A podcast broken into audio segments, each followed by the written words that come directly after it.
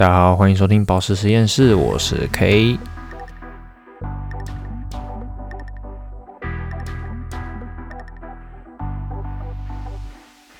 一样还是要呼吁一下，现在疫情延到了六月二十八号，大家出门的时候也要记得戴好口罩，勤消毒手，还有身上的部位喽。看这一期的标题就知道了，这一期是一个知识环节。要讲祖母绿的历史跟它的一些有趣的小事情。那祖母绿最先被发现的话，是在埃及，埃及的一个祖母绿矿山，至少可以追溯到公元前三百三十年到公元一千七百年。但那时候最广为流传的就是埃及艳后把祖母绿拿来做装饰，拿来装饰她的脖子、耳朵、头冠，但是。棺木上却没有任何的祖母绿的踪迹，应该也是怕后来盗墓的人把祖母绿给抢走之类的。那么，在埃及艳后之后呢，就要追溯到十六世纪西班牙探险者入侵新大陆期间了。嗯，就哥伦布那个时候，那现在的哥伦比亚出产的祖母绿也是当时他们疯抢的资源之一，那也被用来交易金属之类的。那在十六世纪，西班牙探险者入侵新大陆的时候，西班牙对黄金和白银的重视远远是超过宝石的。那他们会用祖母绿来交换贵金属，然后再用贵金属去买其他东西。那也是因为这样，他们的贸易让祖母绿在欧洲跟亚洲的皇室贵族中逐渐开始风靡起来、流行起来。那交易的次数也变多了。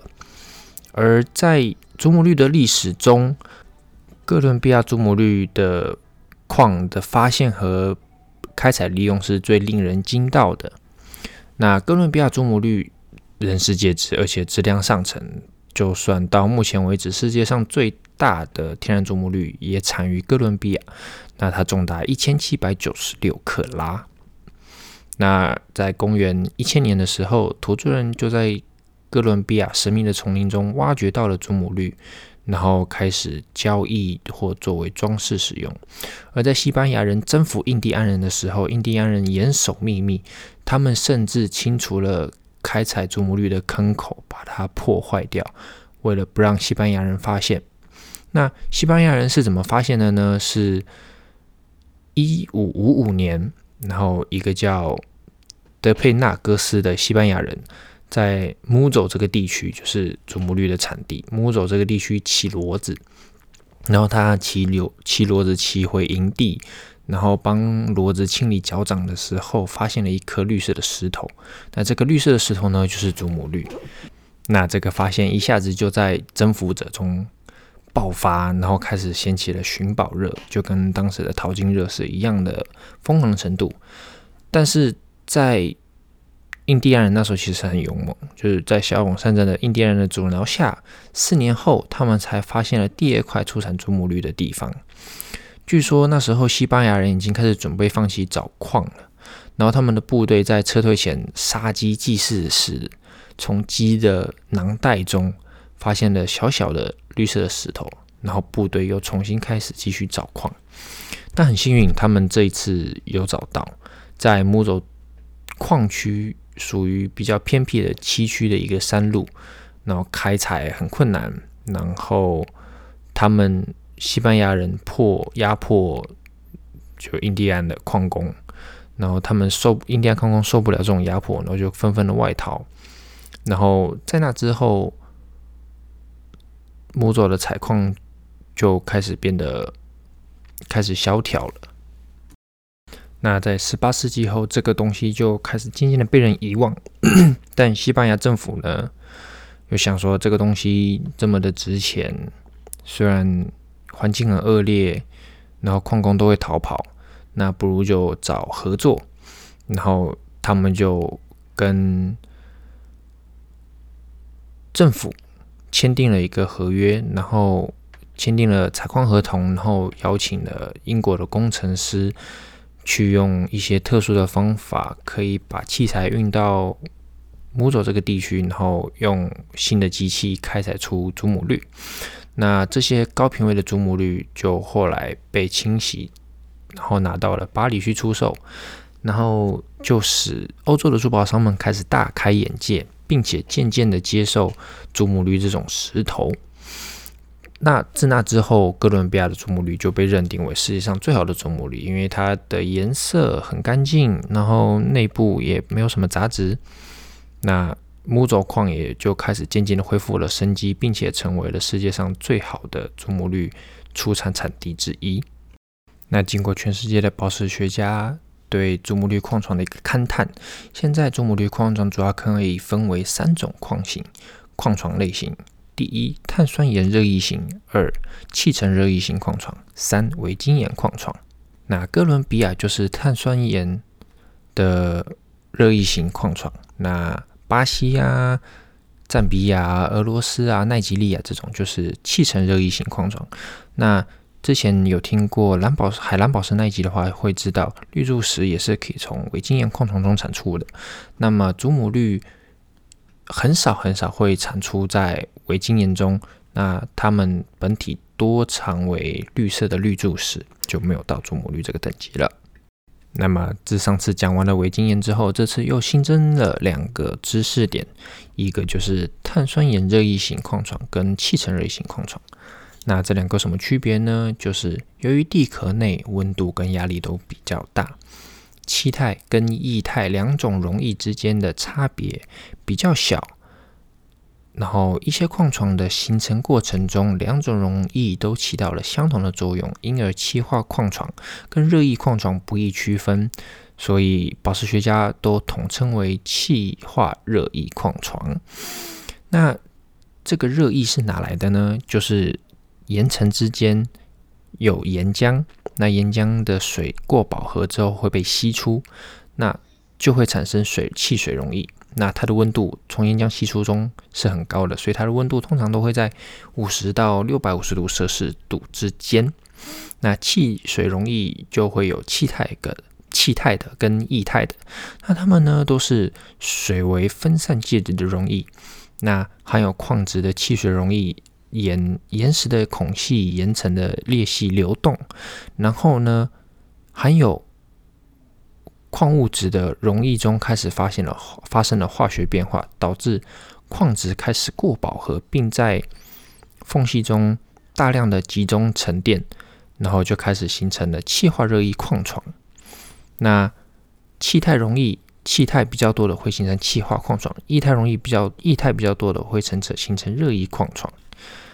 那这两种也是可以共存，就是共同存在，并且共同产生大型的矿床的，就是两种形态都会有。那热液矿床它呢会分三个温度：高温、中温跟低温热液矿床。那高温的热液矿床一般深度会在三千米。那矿内的温度呢会在三百到五百摄氏度之间，然后矿床通常是以花岗岩、花岗闪长岩为基质，那会产什么矿物呢？就是石英啊、长石啊、云母啊、萤石啊，然后石榴石。那中温热液矿床它的温度会低一些，它会在两百摄氏度到三百摄氏度之间，深度呢也会比较深，会在一千米到四千米都有。那矿床多与长阴质的侵入岩体有关，那就是以长阴质为基岩。那常见的脉石矿物就会有钠长石，然后黄色的黄铁矿，然后还有最基本的石英。那低温热液矿床，那就温度就更低一些，就会在五十摄氏度到两百摄氏度之间，深度会从地表往下一千五百米都会产生。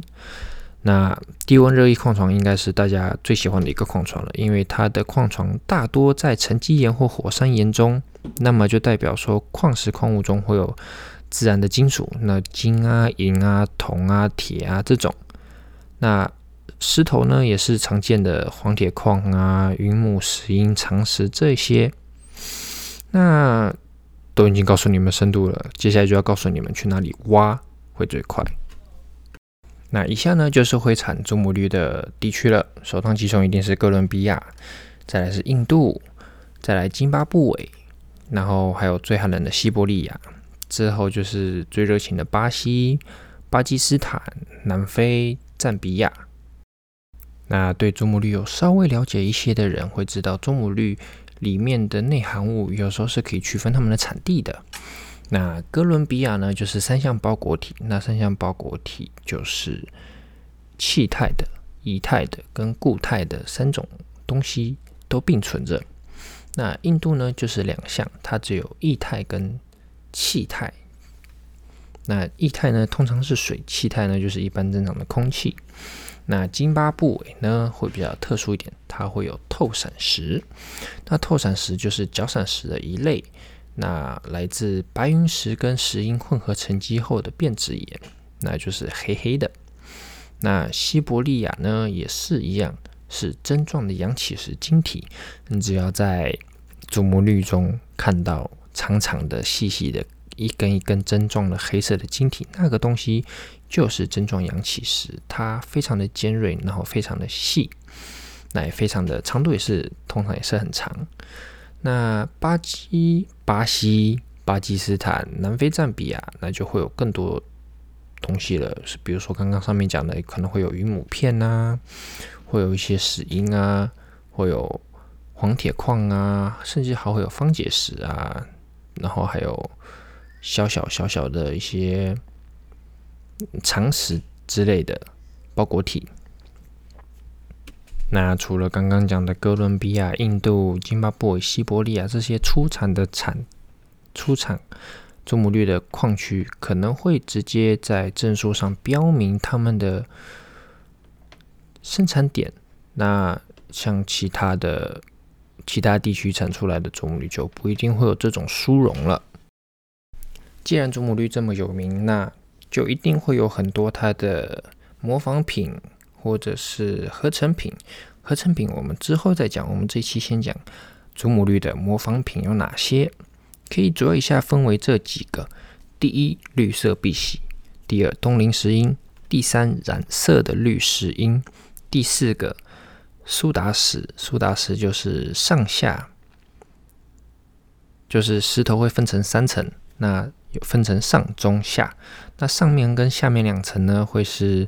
祖母绿或者是无色的蓝宝石，那中间夹一层绿色的片，会直接让你整个绿石头看起来就是从台面往下看的时候就是绿绿的，但是你从侧面看的时候，你会发现，诶，这个石头怎么上半部分是绿色的，下半部分是白色的？那还有一种呢是 GTD，那 GTD 的原全称是 Garnet Top Doublet。那就是石榴石顶二层石，二层石呢，就是这个石头有两层，那它的下半部分可能会是祖母绿的原石，那它的上半部分可能会是无色的石英、无色的玻璃或者是无色的蓝宝石。那这个是怎么形成呢？就是宝石研磨师研磨到一半会有一些残次品，那宝石商呢就开始动脑筋，想说哇，那这些残次品怎么办？他们就会让宝石研磨师把这些残次品的祖母绿，把它们磨平，把它们磨平之后，它是不是会少了一个台面？然后他们就让宝石研磨师把这些无色的石英或者是无色的玻璃或蓝宝石底部沾一层胶之后，贴在这个原来的祖母绿上面，使它的原来的样子。完整一些，或者是说样子会更大一些，然后可以拿来鱼目混珠。那刚刚讲到玻璃嘛，所以玻璃也同样会是模仿祖母绿的一个物质之一。那这些模仿品要怎么去辨认呢？首先，绿色碧玺它的颜色会比较年轻一些，那可以透过一些特殊的仪器直接测出来它是碧玺。那东林石英一样，但是东林石英比较特殊的点是，东林石英中会有大量的云母片，那这些云母片会就是也会出现在花岗岩上，所以你有时候看花岗岩表面是不是会有一点一点闪眼睛的小晶体，那个东西就是云母片。那东林石英在光的照射下会有大量的云母片反光，所以这是很好辨认的。那染色绿石英就比较特殊了。染色染色的绿石英，它会先用酸去煮洗过，把里面石英里面的结构破坏了，然后再用绿色的染剂把这个石英上色。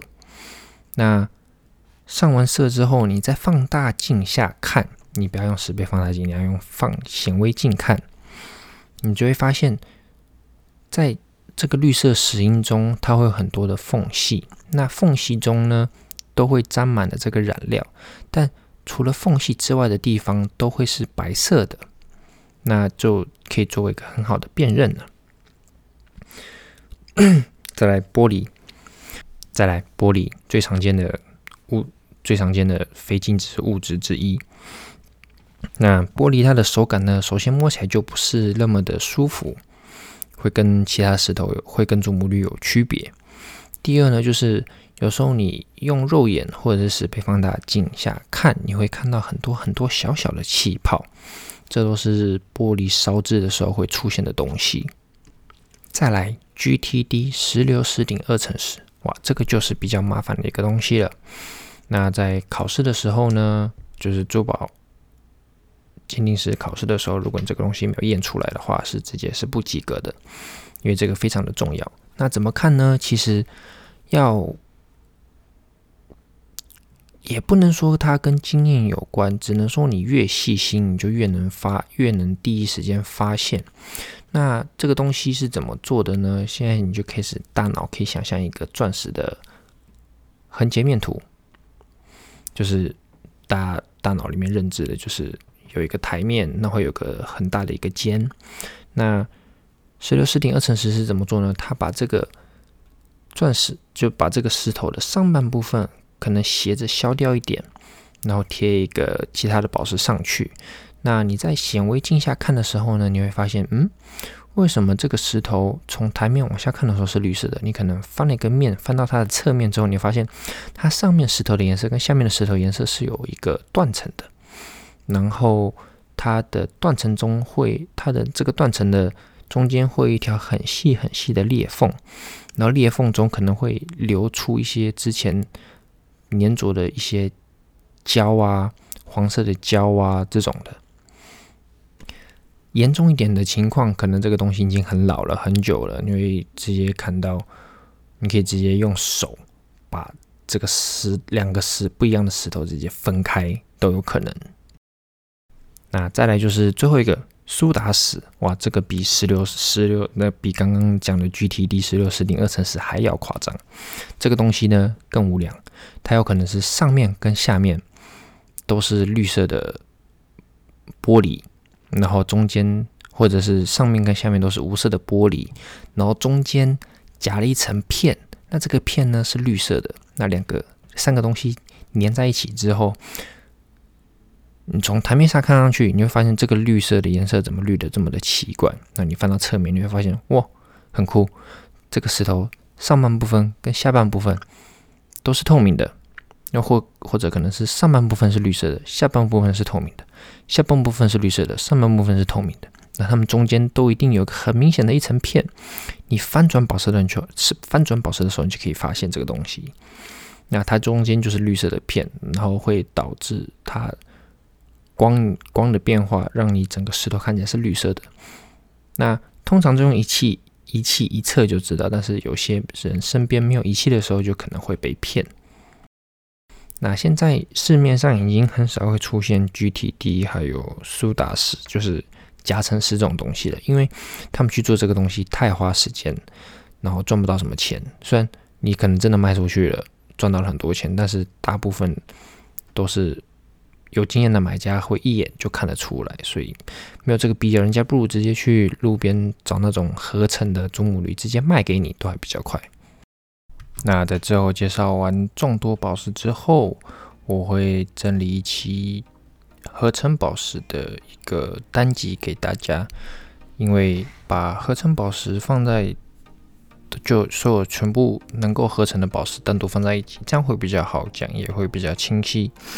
那在最后也要提醒大家，祖母绿是很脆弱的宝石，有裂纹也容易破碎，所以绝对不要贪快把它丢进超音波清洗机里，因为现在的人就很懒，就是哦，你的宝石脏了，那我帮你清洗一下，然后就不动丢进超音波清洗机里面洗，然后他也不管你是什么宝石嘛，就不动丢进去，反正又没关系。然后你可能拿出来，可能祖母绿已经碎掉了。都有可能，然后可能里面的油渍已经被清洗完了，虽然看起来很干净，但是同时你会发现，嗯，你怎么丢进去洗的宝石拿出来，怎么裂纹变多啦这种的，因为里面的油渍是会被洗出来，然后也不可以用放在就是酸碱性比较大的清洁液中，那最好呢就是用泡泡水、肥皂水泡一泡，然后。拿个小刷刷刷一下就 OK 了。那么这期就介绍到这里，我们下期再见，拜拜。